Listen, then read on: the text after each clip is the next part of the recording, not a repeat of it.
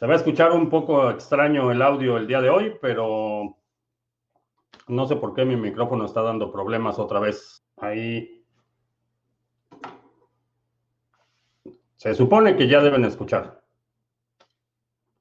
Se va a oír un poco extraño. Y vamos a tener que reiniciar el live stream en Podbean. Así es que uh, reiniciando el live stream en Podbean, parece que ya. Como decía, hoy es miércoles 9 de diciembre. Estamos listos para iniciar nuestra transmisión. Eh, si es la primera vez que nos visitas, en este canal hablamos de Bitcoin, criptomonedas, activos digitales y algunos temas de política económica, política monetaria que afectan tu vida y tu patrimonio y a veces también hablamos de gallinas. Eh, Bitcoin negociándose en 18.251. Ayer eh, en la noche madrugada eh, llegó por debajo de los, ligeramente debajo de los 18.000 y se recuperó el precio casi de inmediato. Rechazó, rebotó en ese nivel de soporte. Así es que vamos a seguir observando eh, cómo se comporta. Eh, ¿Qué otra cosa? Tenemos el live stream de, en Podbean. Perdón. Eh, si quieres ahorrar ancho de banda y escuchar solo el audio de esta transmisión, voy a poner el link en el chat. Y también te recuerdo que estamos transmitiendo en vivo, audio y video, en Facebook, Periscope y Twitch. Eh, vamos a ver quién anda por aquí. Uh, Sandro, buenas noches. Juan en la carretera. Iván, saludos. Eh, Adirciño, individuo digital, saludos. Felipe. Eh, GM Bond, saludos. Wiskeborg, dice que se escucha bien. Mr. Revilla, saludos. Um, en Cuernavaca, saludos. Eh, que todo se escucha bien, con un poco de eco. Sí, estoy utilizando el, el micrófono interconstruido en la webcam. El problema es que el sonido rebota con la pantalla. Esa parte no la puedo corregir en este momento y se me hace que voy a tener que jubilar este micrófono. Geo Rubik en Guanajuato, saludos. Eh, Eduardo desde la capital del sol. Eh, se escucha un poco raro, como si estuvieras hablándole un vaso. Sí, se va a escuchar un poco raro. Voy a ver si me hago un poquito más para atrás, si se reduce un poco el eco. Eh, Venezuela, récord de inflación a la cabeza del ranking mundial con un 200 mil por ciento. Una barbaridad, sí, efectivamente que si vi lo de la cripto de Wozniak, que empecé a revisar los datos que hay disponibles. Eh, la primera cosa que no me gustó de entrada es que es un token RC20. Eh, se ha ganado el respeto Wozniak, pero esa opción no acaba de convencerme. Eh, J. Canoa, saludos. Uh, Marty, Mart, 113. Eh, buenas tardes, noches. AMG 721, buenas tardes o noches, no sé dónde estés. Eh, Mario en Colima, al staking de Monetary Unit, ¿crees que vuelve a alcanzar los máximos históricos? Creo que Monetary Unit es una de las que tiene potencial de alcanzar nuevos máximos históricos está por verse, es uno de los caballos que tenemos en la carrera, pero creo que sí tiene, tiene por lo menos la infraestructura, tiene aplicaciones, tiene opciones de pulse staking, tienen eh, implementada una solución para comercio electrónico, entonces, aunque la infraestructura no se ha estado desarrollando tan rápido, eh, en los últimos meses eh, la infraestructura existe y hay gente activamente desarrollando la infraestructura, entonces creo que tiene, tiene potencial. Eh, ¿Qué marca y modelo de micrófono tienes? Eh, Snowball Ice. A ver si se ve. No, no se va a ver, pero Snowball Ice. Ah, de la marca es Blue. Y el que estoy utilizando ahorita es el que está interconstruido en la webcam. Uh, ¿Qué son los tokens RC20? Eh, son tokens que eh, están corriendo en la plataforma de Ethereum. Es el RC20, es el estándar de Ethereum para la emisión de tokens y ahí es donde está el token de Wozniak. Mm, por todas las razones que hemos hablado eh, de las debilidades que le veo en Ethereum, me parece una mala opción. No he visto el mapa de desarrollo completo, no sé si tienen pensado lanzar su propia cadena o se van a quedar como token RC20 o cuáles sean los planes a futuro, pero de entrada que lo hayan lanzado así, mm, no acaba de convencerme. Eh, Sandro, para montar una infraestructura de micropagos, como lo comentaste una vez, hacer el micropago, ya hay un, ya es tu imaginación, pensé en el sistema de estudios, es muy complicado hacerlo como la programación. Eh, no necesitas, si quieres desarrollarte un proyecto en Lightning Network, eh, hay muchas funciones que se necesitan cubrir en un equipo de desarrollo. No todos tienen que ser programadores. Hay gente que necesita ver la, la, parte económica, el modelo, eh, cuánto se cobra, por qué se cobra, quién lo cobra, el modelo económico que haga la plataforma sostenible.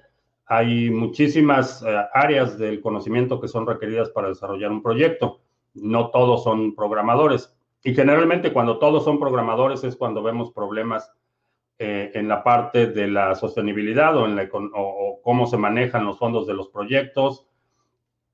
Eh, hay una gama muy amplia de habilidades y aptitudes que se necesitan para desarrollar un proyecto. Si tienes una buena idea, si tienes claro qué es lo que quieres hacer, eh, puedes reclutar eh, la ayuda de gente especializada en distintas áreas. Uh, GeoRubik usan también, usan la cadena de Ethereum. Sí, los tokens RC20 es el estándar y eh, corren sobre la cadena de Ethereum. Lo que quiere decir es que dependen de la cadena de Ethereum.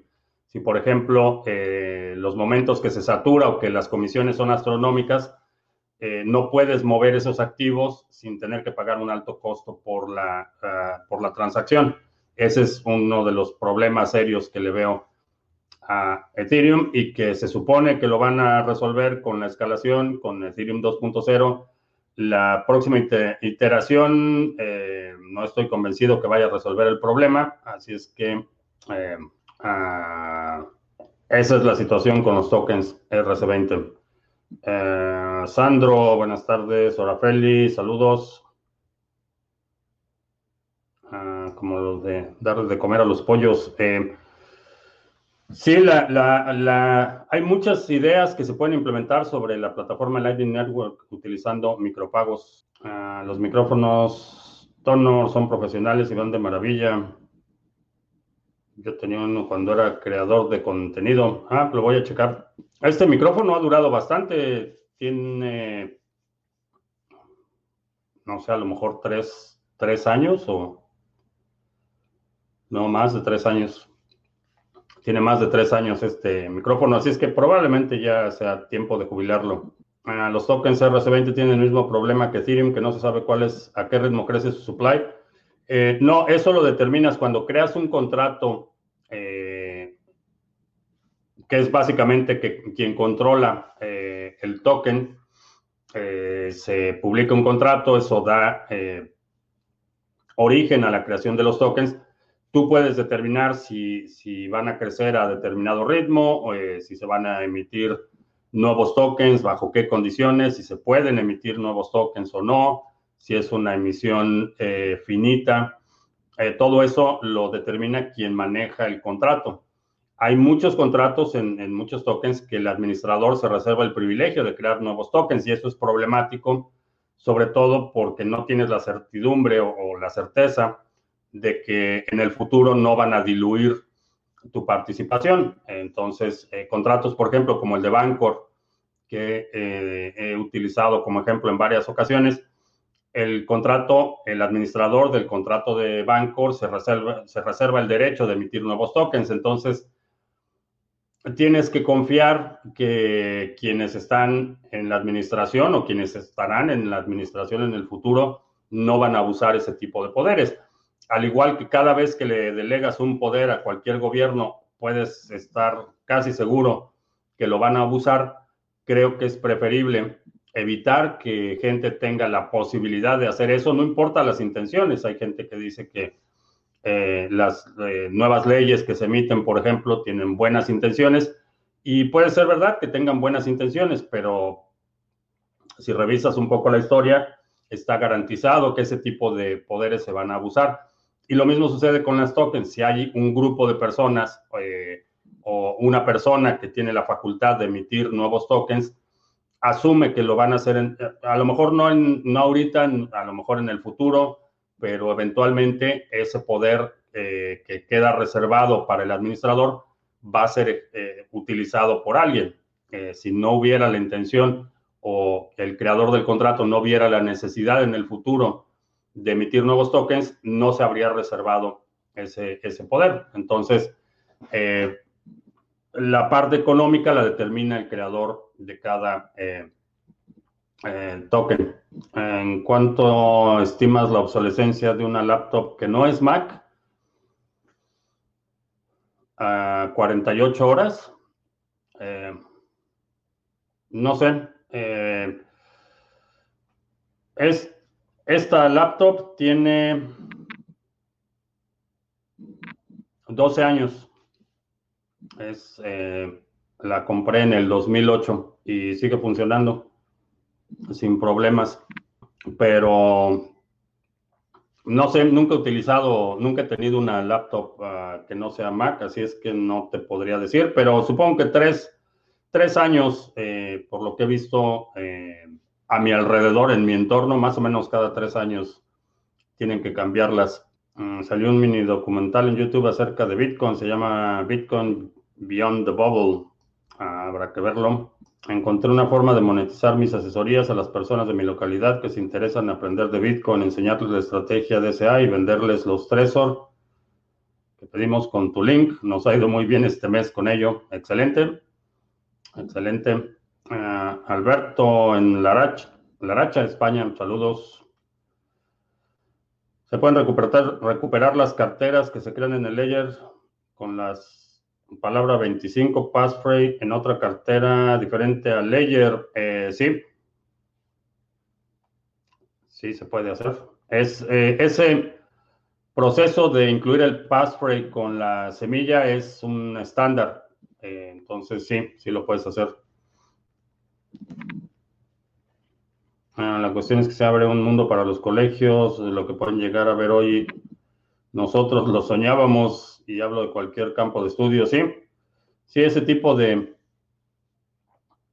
ese tipo de eh, aplicaciones en las que pagas por, por segundo de contenido consumido, eh, el streaming de valor es una aplicación que puede tener repercusiones que pocos eh, pueden imaginar en este momento.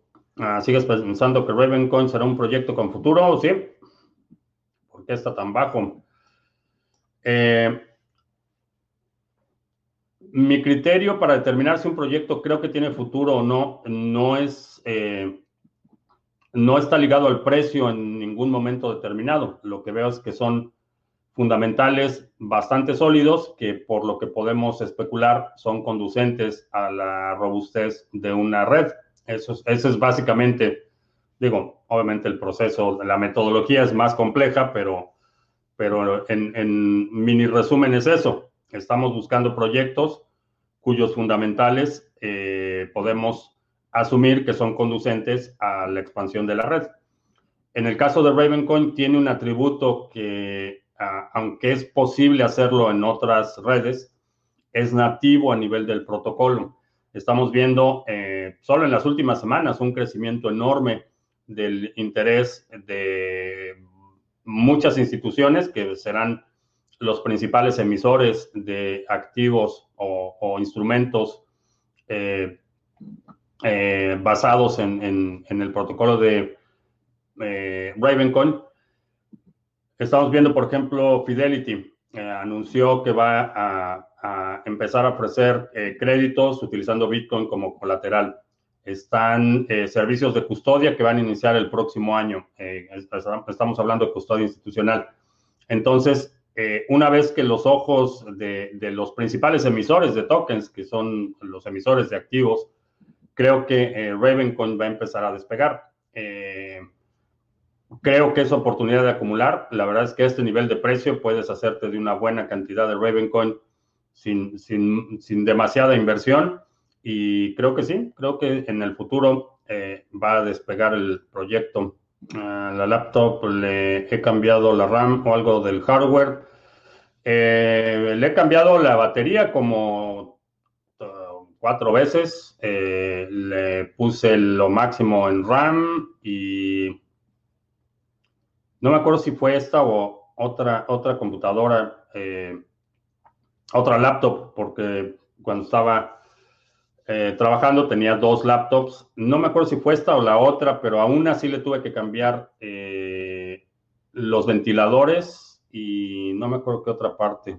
Ah, el conector del, eh, del monitor externo, el DVI, el puerto de DVI. esas son las que le he tenido que cambiar, pero casi todo fue con, salvo los ventiladores, el puerto DVI fue con garantía. Ah, tengo una Toshiba de hace 10 años y funciona bien. Ah, Félix en Guadalajara.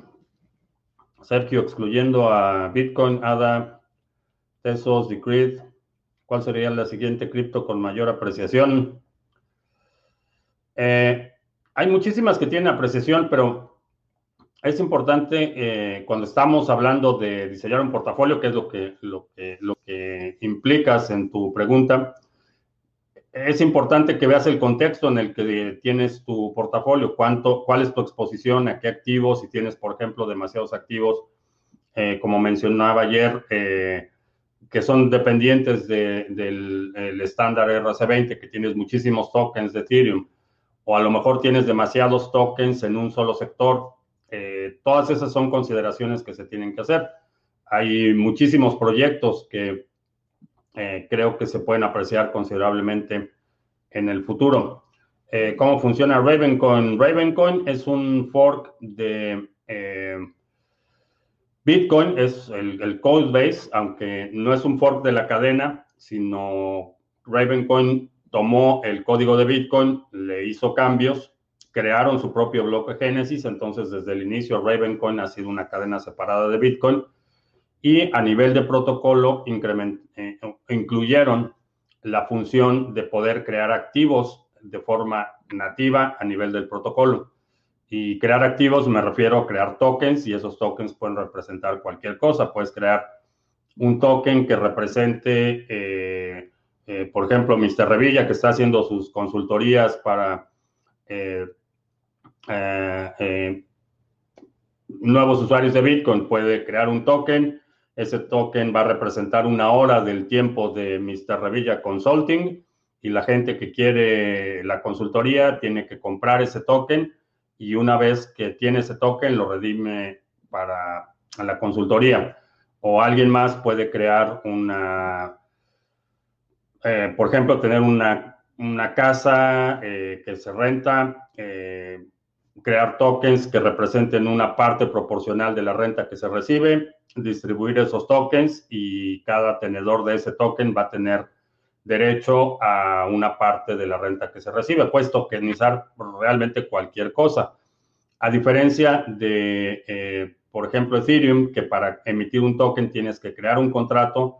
Ese contrato es nativo, pero dependiente del resto de la infraestructura. En el caso de Ravencoin, es eh, nativo a nivel de protocolo. No es un contrato inteligente que tienes que ejecutar para, o invocar para, para producir ciertas funciones en el token. Es, nativo a nivel de protocolo. Entonces, si ves un, bloque eh, de, eh, de Ravencoin, en la información del bloque no solo está incluida la transacción de Ravencoin a, ah, de una cartera a otra, sino están incluidas también invocaciones que se hacen al, a, las funciones de los tokens, distribución de tokens, quema de tokens, eh, transferencia de tokens, etcétera. Entonces, definitivamente el hecho de que esa función de la emisión de, activos o, la tokenización esté interconstruida a nivel de protocolo me parece una ventaja considerable. Mm, ah, ¿Qué opino de la crítica de Chico Crypto a Cardano y en especial a Charles Hoskinson poniendo uno Ethereum 2.0, segunda Polkadot? En general no, no opino de, otras opiniones. Primero, porque no tengo, ah, vaya, estoy escuchando de oídas, no sé qué dijo, no sé cuál fue su argumento, no sé por qué. Eh, no tengo ningún, ningún dato para decir si concuerdo o no con esa opinión, entonces no te podría decir. Lo que sí te puedo decir es que hay muchísima gente que tiene una opinión adversa a Cardano. hay muchas críticas, algunas justificadas, definitivamente, otras, eh, en mi opinión, infundadas, pero no lo escuché, entonces no te puedo decir si concuerdo con su opinión o no, o por qué no, o por qué creo que está equivocado. Ah, ¿Cuáles son las piezas de computadora que crees que hay que tener listas en caso de escasez o dificultades para acceder a los materiales que sean esenciales RAM, disco duro, SSD. Eh, empieza por las, las piezas móviles, eh, cualquier cosa que, se mueva, como por ejemplo los ventiladores, obviamente las, las, cabezas de los discos, todo lo que tenga movimiento va a tener al desgaste. segundo, todo lo que esté más cercano a la fuente de calor, al procesador son las partes que tienden a dañarse más rápido. Y en un caso extremo, eh, papel y lápiz, tener, tener información en libros creo que es importante. Libros, a ver dónde están libros. Tener información en libros es importante. ¿Y cómo haces eso de crear tokens de Ravencoin? El cliente de Ravencoin tiene una función que te permite crear el token y ahí básicamente llenas la información, cuántos tokens, van a, tokens vas a emitir, eh, cómo se llama el token, si tienes un ticker y eh, la cantidad que se va a emitir, si, es eh, si lo puedes reemitir y no me acuerdo qué otro dato te pide, pero básicamente eso. Ah, ¿Qué considero mejor como flujo efectivo? ¿Minar con GPU o hacer ah, proof of ah, stake con alguna criptomoneda? Eh, depende un poco si ya tienes las, tarjetas. la inversión inicial es algo que, necesitas considerar. Eh, en general, la inversión en infraestructura física va a tender a depreciarse más rápido que si tu inversión inicial es únicamente una cantidad determinada de tokens. Eh, Rodi Q en Argentina, saludos. Ah, si se está reinventando la manera de hacer negocios y mercadeo, ya sea de activos, de servicios, y es un, en un momento cambiará el curso de valor que le damos a las cosas. Sí, eh, estamos viendo un, estamos siendo testigos de una transformación que creo que en el futuro va a ser revisada como un, un momento crucial en por lo menos en la parte de la historia del dinero, en la parte de la historia de eh, la transferencia eh, de valor. Definitivamente creo que sí estamos viendo, eh, estamos siendo testigos de un momento histórico. Sandro, para quien preguntaba por las partes de computadora, una CNC, impresora, fresadora para aluminio y láser para marcar o grabar, lo arreglas todo. Vi una, me parece que es de fabricación alemana. Es eh, un, un, aparato que básicamente es como si fuera un, un eh, taladro vertical. Le cambias la cabeza y una es para imprimir con, eh, para ser grabado con láser, otra es una fresadora, una máquina de CNC, una impresora 3D y bastante interesante bastante interesante el aparatejo. A las 12 palabras de seguridad son solo de la wallet donde creaste la cuenta. No, eh, es estándar. Con esas 12 palabras puedes recuperar eh, tu activo en prácticamente cualquier protocolo. Eh, es una de las razones por las que, por ejemplo, en carteras multiactivos tienes una sola semilla, tienes una sola generación de, perdón, una sola semilla. Esas 25 palabras las pasas por el algoritmo de Bitcoin y te va a crear una llave privada de Bitcoin. La pasas por el algoritmo de Ethereum y te va a crear una llave privada de Ethereum, pero es la misma semilla.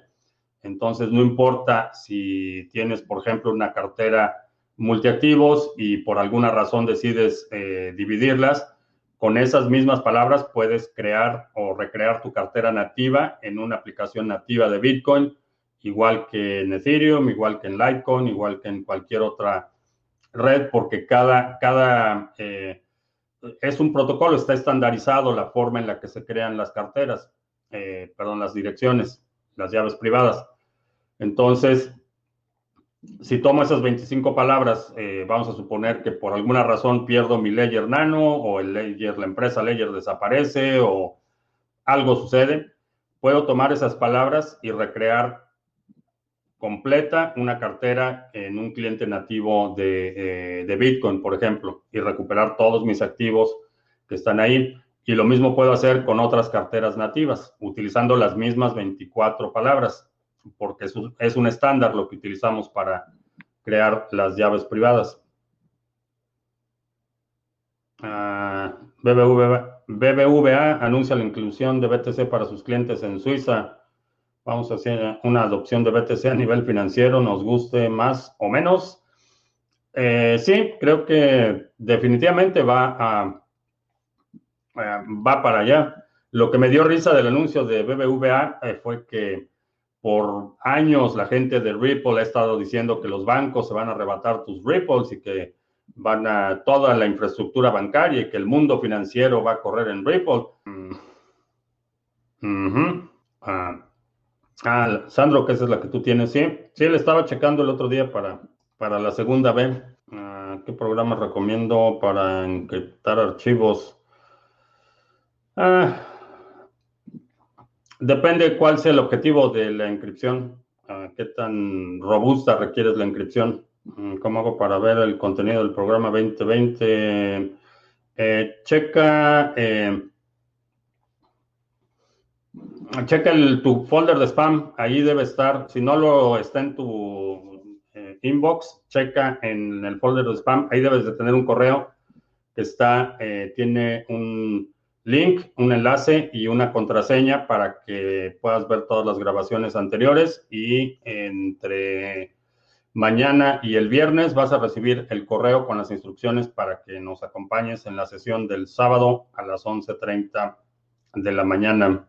Mm, la paranoia con la seguridad no es necesariamente conspiranoia. Mm, por definición no es paranoia, porque la amenaza de la seguridad informática es una amenaza real. Eh, no estamos hablando de conjuros para protegerte de seres supernaturales cuya existencia no ha sido demostrada cualquier persona que niegue la amenaza de la seguridad informática en este momento realmente mm, vive en otro planeta. Eh, lo vemos todos los días, todos los días estamos sujetos a amenazas, eh, correos eh, falsos que quieren robarse tus contraseñas, robo de claves de acceso a instituciones bancarias, intentos de hackeo por todos lados. Entonces, es una respuesta a una amenaza que es eh, no solo real, sino que es verificable, entonces no cae en la parte de la conspiranoia. Eh, cualquier persona que está conectado a Internet y que tiene datos que quiere preservar, tiene que tomar ciertas medidas de seguridad. Ahora, esa seguridad va a ser y debe ser proporcional a tu perfil de riesgo. Eh, es una de las razones por las que alguien que tiene un usuario promedio en una empresa eh, va a tener ciertos niveles de seguridad que son menores a los, al nivel de seguridad que tienen, por ejemplo, los administradores de la red. simplemente por ser administrador de la red, tienes eh, mayores privilegios en, en, en, la infraestructura y por lo tanto el nivel y los procesos y los protocolos de seguridad que tienes que seguir son mayores que el usuario de contabilidad que tiene instalado eh, QuickBooks o como se llama el software. Son totalmente distintos, los perfiles de, de, riesgo son distintos y cada uno tiene que seguir ciertos protocolos en función de los privilegios que tiene eh, el usuario. Eh, alguien que se encarga de capturar datos de facturas va a tener menores requerimientos de seguridad y menores privilegios que, por ejemplo, el supervisor en el departamento de contabilidad, por ejemplo. Entonces, estas amenazas eh, son proporcionales a los privilegios que tienes en, de acceso, de modificación a determinados dispositivos. Entonces, definitivamente no es conspiranoia. Eh, sería conspiranoia o rayaría un poco en la conspiranoia cuando tus medidas de seguridad exceden por mucho tu perfil de riesgo. Eh, vamos a suponer que eres un usuario promedio, tienes a lo mejor algo de criptomonedas y para guardar tus criptomonedas eh, contratas guardias armados y pones alarmas por todos lados y, encima de eso compras un seguro y además de eso tienes una cartera multicustodia, perdón, multifirmas y tienes una cartera en otro país tu nivel de riesgo no justifica ese, ese nivel de medidas. Pero hay, hay bitcoiners, hay, hay gente que, que, definitivamente están en ese nivel. Alguien que tiene acceso a controlar eh, cientos de millones de dólares en bitcoin, definitivamente va a tener carteras multifirmas en las que un dispositivo está en Suiza y el otro está en Nueva York y va a tener gente armada a su alrededor y va a tener eh, cámaras de vigilancia en todas sus propiedades y un largo etcétera. Va a tener un seguro antisecuestro porque su nivel de, exposición y riesgo justifica esas medidas de seguridad. Eh, eh, básicas como medidas de seguridad, me refiero básicas como tener un antivirus instalado, como tener tu sistema operativo actualizado, eh, como no compartir contraseñas vía correo electrónico, son medidas de seguridad que, están justificadas para la mayoría eh, de los usuarios. Eh, espero que eso responda con claridad. Ah, ¿Por qué le veo futuro Stellar? ¿Qué diferencia importante tiene con Ripple? Eh, primero, la visión del proyecto. segundo, Stellar, aunque sigue siendo una red federada, hay planes de desarrollo para hacerle una red de participación no permisionada. Y en general tiene una visión mucho más, eh, mucho más clara que, que, Ripple, que Ripple ha sido desde el principio una farsa y una de las razones por las que Stellar surgió es porque uno de los cofundadores de Ripple, cuando vio realmente lo que estaba pasando, dijo, no, no va por ahí, e hicieron un fork y están el codebase de, de Ripple y de eh, Stellar. Inicialmente fue el mismo, han hecho muchísimas modificaciones, pero en general creo que tienen eh, no solo una visión mucho más, eh, mm, no diría democrática, porque no es la palabra que quiero utilizar, pero una visión de acceso mucho más universal. No, no fue concebido como un, un token para el club de los banqueros, que es como lo ha estado, como han estado vendiendo Ripple desde el inicio. Uh, es para encriptar la frase privada y guardarlo en USB. Eh, si vas a utilizarlo para eso, realmente cualquier encripción sencilla te podría servir para eso. Eh, una vez que retiras el USB, simplemente asegúrate que no tenga ninguna marca que lo distinga y eso puede ser suficiente. Uh, ¿Qué opinión tengo de Testa? Igual que Hedera Hashgraph, igual que otros proyectos que no son no permisionados, es un consorcio de empresas que emitieron un token, que tiene una red que, ellos controlan y no, pasó al cajón de los de los olvidos a los bits de Twitch, cuentan como criptomonedas.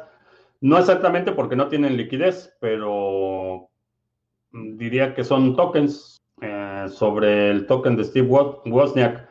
Eh, no he terminado de, revisar el proyecto eh, de inicio por, lo que empecé a revisar. No me agradó mucho la idea de que es un token RC20. sé que está en el sector de la energía, energía renovable. Ah, todavía no te podría dar una opinión un poco más formada, pero mi primera impresión cuando vi que era un token RC20 fue de, mm, no estoy seguro. Ah, ¿Alguna vez te han hackeado a un nivel? Sí. No personalmente, pero eh, ah, fue una pesadilla ese episodio. Eh, pero cuando estaba trabajando en una empresa de telecomunicaciones, teníamos un servicio de voz over IP que te, te permitía hacer llamadas de larga distancia y nos hackearon la base de datos de las tarjetas de crédito y fue un proceso, fue una pesadilla enorme. Eh, cerros, cada, cada semana llegaba el cartero con cerros de reclamaciones de los bancos, eh, fue una, pesadilla, pero sí, sí, nos pegaron una vez. Eh, personalmente, diría que todavía no. Satoshi, creo que dejé la puerta abierta. Satoshi, sí, dejé la puerta abierta. Ah, ¿Cuántos horas necesito para entrar al pool? Eh, no hay ningún mínimo. Tengo que enviarle mis monedas a alguien. no, como funciona el pool es que creas tu, tu delegación, creas la transacción en la que estás delegando. Eh, el proceso es muy simple. Vas a tu cartera, ahí seleccionas el pool al que vas a hacer la delegación y una vez que haces tu delegación, eh, vas a pagar el costo de la transacción y ya no tienes que transferir tus activos. Esa es una de las ventajas de la prueba de participación delegada. No pierdes la custodia de tus activos. Eh, sé que hay algunos pools en los que te piden que transfieras tus monedas y es el pool el que controla esas monedas, en este caso no. Si vas a hacer el staking, por ejemplo, en, Binance, en Binance tienes que depositar tus monedas en el exchange y una vez que están depositadas ya puedes hacer la, delegación. No es la mejor forma de hacerlo, en mi opinión. Eh, la ventaja del protocolo de participación delegada es que te permite participar en, en el consenso sin tener que perder la custodia de tus activos. Entonces, eh, eh, a propósito del pool, vamos a hacer anuncios y de una vez lo comentamos porque ahí está el Discord y demás. Eh, vamos a ver cuántos tenemos. Cuatro, cuatro bloques el día de hoy, 9 de diciembre. Este es el ID del pool y vamos a poner la dirección de Discord eh, ahí está la dirección del canal de Discord del pool. Ahí puedes eh, hacer preguntas, revisar la documentación disponible para que puedas hacer tu delegación. También Individuo Digital tiene su, en el canal de Individuo Digital de YouTube está también un par de tutoriales de cómo hacer la delegación utilizando Adalite y Yoroi. Así es que chécalo. El pool eh, Sarga tenemos 21.5 millones de ADA delegados y eh, pues va bastante bien. Va bastante bien en el pool. Hoy tuvimos cuatro bloques firmados, ayer dos, eh, antier, 7 de diciembre, tuvimos cinco bloques firmados. Así es que si tienes ADA y lo quieres poner a trabajar, quieres recibir recompensas, por participar en el consenso. Ahí está el pool oficial del canal, Sargam. Eh, intercambios cripto a cripto con comisiones bastante competitivas, proyecto que tenemos en colaboración con CoinSwitch. Lo puedes utilizar eh, de forma anónima cuando es cripto a cripto y eh, en algunos países te permite hacer compras con tarjetas de crédito débito. Si utilizas esa opción, obviamente no va a estar no va a ser anónima, va a estar vinculada a tu identidad, pero es una forma conveniente de aprovechar movimientos de corto plazo. ¿Y qué otra cosa? Este sábado tenemos la sesión de diciembre del grupo de Estrategia 2020. El viernes es el último día que te registres para esta primera generación del grupo. Este grupo, este, esta primera generación va a tener acceso vitalicio al programa. Eh, ya no tienen que pagar nada. Alguien, Sandro fue quien me preguntó ayer. Ya no tienes que pagar nada, ya eres, eres miembro fundador y mientras el grupo siga, eh, van a tener acceso todos los de esta primera generación. Así es que si quieres aprovechar, eh, todavía te puedes registrar hasta el viernes, participar en nuestra sesión en vivo, integrarte a este primer grupo de trabajo, que tenemos muchos proyectos que se van a estar anunciando, actualizando este sábado. Eh, tenemos un par de anuncios este domingo, el siguiente domingo. así es que si quieres participar en este grupo de trabajo, cuyo objetivo es crear un entorno de colaboración, participación, educación y acción para acumular 2.02 bitcoins en 12 meses. Ese es el objetivo. No es una promesa, no es una garantía que vayas a lograr eso, pero ese es el propósito que nos fijamos para este año y han salido muchísimos proyectos de este grupo de trabajo y vamos a seguir trabajando en el futuro. Así es que, chécalo. Y por último, eh, ¿qué es Bitcoin? Mini curso gratuito, 10 lecciones vía correo electrónico para que aprendas los fundamentos de Bitcoin. Eh, te puedes registrar aquí y empiezas a recibir tus lecciones, una nueva lección cada día de qué es bitcoin.co.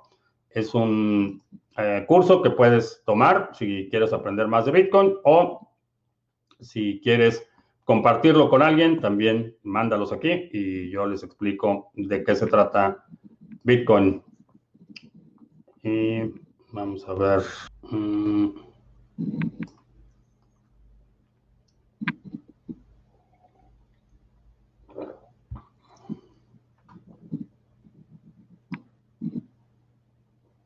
Satoshi ya está buscando su almuerzo. Pues no sé si está buscando su almuerzo o quiere venir a saludar. Pero sí responde a mi voz. Ah, Michael Saylor, el mercado compraría los 400 millones de bonos. Eh, creo que va a ser, va a ser bonos convertibles. Creo que sí, creo que sí. Ah, ¿Cómo usa el poder de voto de ADA? ¿Le envían propuestas o algo así? Eh, no, el voto lo que te permite es firmar bloques y obviamente es un proceso automático, no es un proceso manual. El servidor que tenemos recibe el bloque candidato y verifica que cumpla con las reglas del consenso, verifica que todas las transacciones sean transacciones legítimas y criptográficamente firma eh, ese bloque eh, declarándolo válido y es como se van creando los nuevos bloques. Ese es realmente lo que, lo que se vota, es el estado de las transacciones y de los bloques básicamente.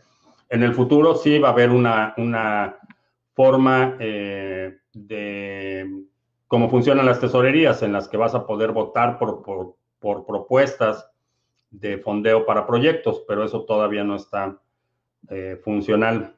Mm, ¿Tienes una estadística acerca de qué tan cercanos estuvo el seminario en su objetivo de obtención de 2020 por parte de los participantes? Eh, no, no hago ese tipo de preguntas. Eh, y no lo haría. Eh, esa es una situación personal. tenemos el objetivo común. Alguien, sé que varios están muy cerca, sé que, pero no hago preguntas específicas de, cuánto Bitcoin tienen o cuánto han obtenido. en comentarios, varias personas han comentado que están ya muy cerca hay otros que, no están muy cerca, porque además en las condiciones en las que lanzamos eh, el proyecto inicialmente el año pasado cambiaron radicalmente en los meses de finales de diciembre, enero y febrero. Eh, vaya, el mundo por completo cambió, pero aún así hubo, hubo gente que sí se acercó a su objetivo. Como repito, no es, como repito, soy yo raro. Eh, repito, no es una promesa, no te estoy garantizando que vayas a obtener esa cantidad. Lo que estoy eh, sugiriendo es una meta aspiracional. Hay gente que va a acumular muchísimo más que eso. Sé que hay proyectos que están generando eh, oportunidades de, varios millones eh, y, todo eso está surgiendo en este grupo. Ah, El 2021 va a ser un año épico. Sí, va a ser un año bastante interesante. Va a haber una oportunidad enorme. Eh, estoy viendo muchísimas áreas de oportunidad en el próximo año y hay que aprovecharlas. Eh, mejor Stellar o Ravencoin. Sí.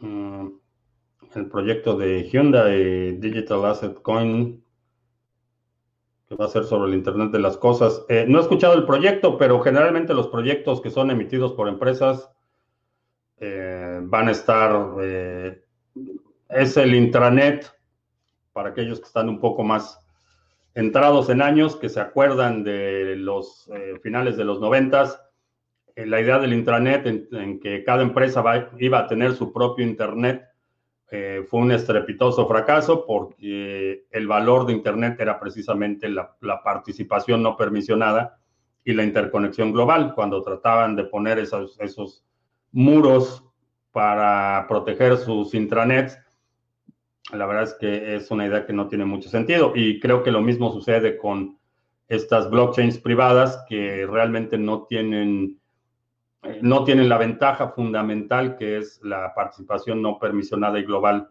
en las redes. Mm, el grupo 2020 es multidisciplinario, o sea que el proyecto no depende de la profesión de cada quien. Es, eh, es multidisciplinario en el sentido de que hay gente de muchísimas disciplinas y es un entorno colaborativo. Hay gente que está trabajando que tiene por ejemplo, experiencia en el área de, finanzas, está colaborando con la gente que tiene experiencia en programación, la gente que tiene experiencia en trading, está trabajando con gente que tiene experiencia en la parte didáctica. Eh, hay muchísimas colaboraciones que se están dando en el grupo. En Exodus Wallet eh, pueden poner ADA Tesos y otras en stake de forma sencilla. ¿Cómo funciona eso? ¿A quién se delega? Eh, no he checado la parte de la delegación en Exodus. Eh, necesito ver si tienen la opción de que selecciones un pool o no. Eh, no lo he checado eso. Ah, ¿Crees que el creador de Bitcoin está muerto? No lo sé. No lo sé. Ah, tenemos abandonados a nuestros amigos de Podbean. Vladi, saludos. ¿Es viable reducir las horas de trabajo en los países golpeados por la crisis por parte del gobierno y empresas? O es contraproducente, aunque se ahorran los funcionarios? Eh, eh, buena pregunta. La situación es que las intervenciones gubernamentales en el mercado eh, generalmente son contraproducentes. esa, es, una realidad, no importa en qué contexto lo apliques. No sirve de mucho reducir las horas de trabajo porque no todos los sectores tienen los mismos requerimientos en términos de, participación laboral. Entonces, esas decisiones centralizadas por parte de gobiernos que, en su mayoría no tienen ni idea de qué es lo que están legislando o qué es lo que están regulando, generalmente son contraproducentes. El reseteo 2021 está incluido para los fundadores del 2020, va a ser independiente. Eh, no, ese seminario va a ser un seminario separado, Víctor, va a ser separado. Ah, ¿Qué le habría pasado al Chairo? Eh, no sé, no sé qué le pasó a nuestro Chairo de cabecera. Desapareció, no aguantan mucho, no aguantan mucho tiempo los Chairos en este canal. Y bueno, ya son casi 3 de la tarde. Eh, te recuerdo que estamos en vivo lunes, miércoles y viernes, 2 de la tarde, martes y jueves, 7 de la noche, hora del centro de Estados Unidos. si hay algún segmento de la transmisión de hoy que quieras sugerir para nuestro resumen semanal que publicamos los domingos, deja un comentario aquí abajo con la marca de tiempo para considerarlo. Y, ya me voy porque Satoshi ya me está gritando. Eh, te recuerdo también que el sábado tenemos nuestra sesión del grupo de la Estrategia 2020, así es que si estás participando en ese grupo, eh, nos vemos el sábado. Si no estás participando y quieres participar, todavía hasta el viernes eh, te puedes registrar. Por mi parte es todo. Gracias y hasta la próxima.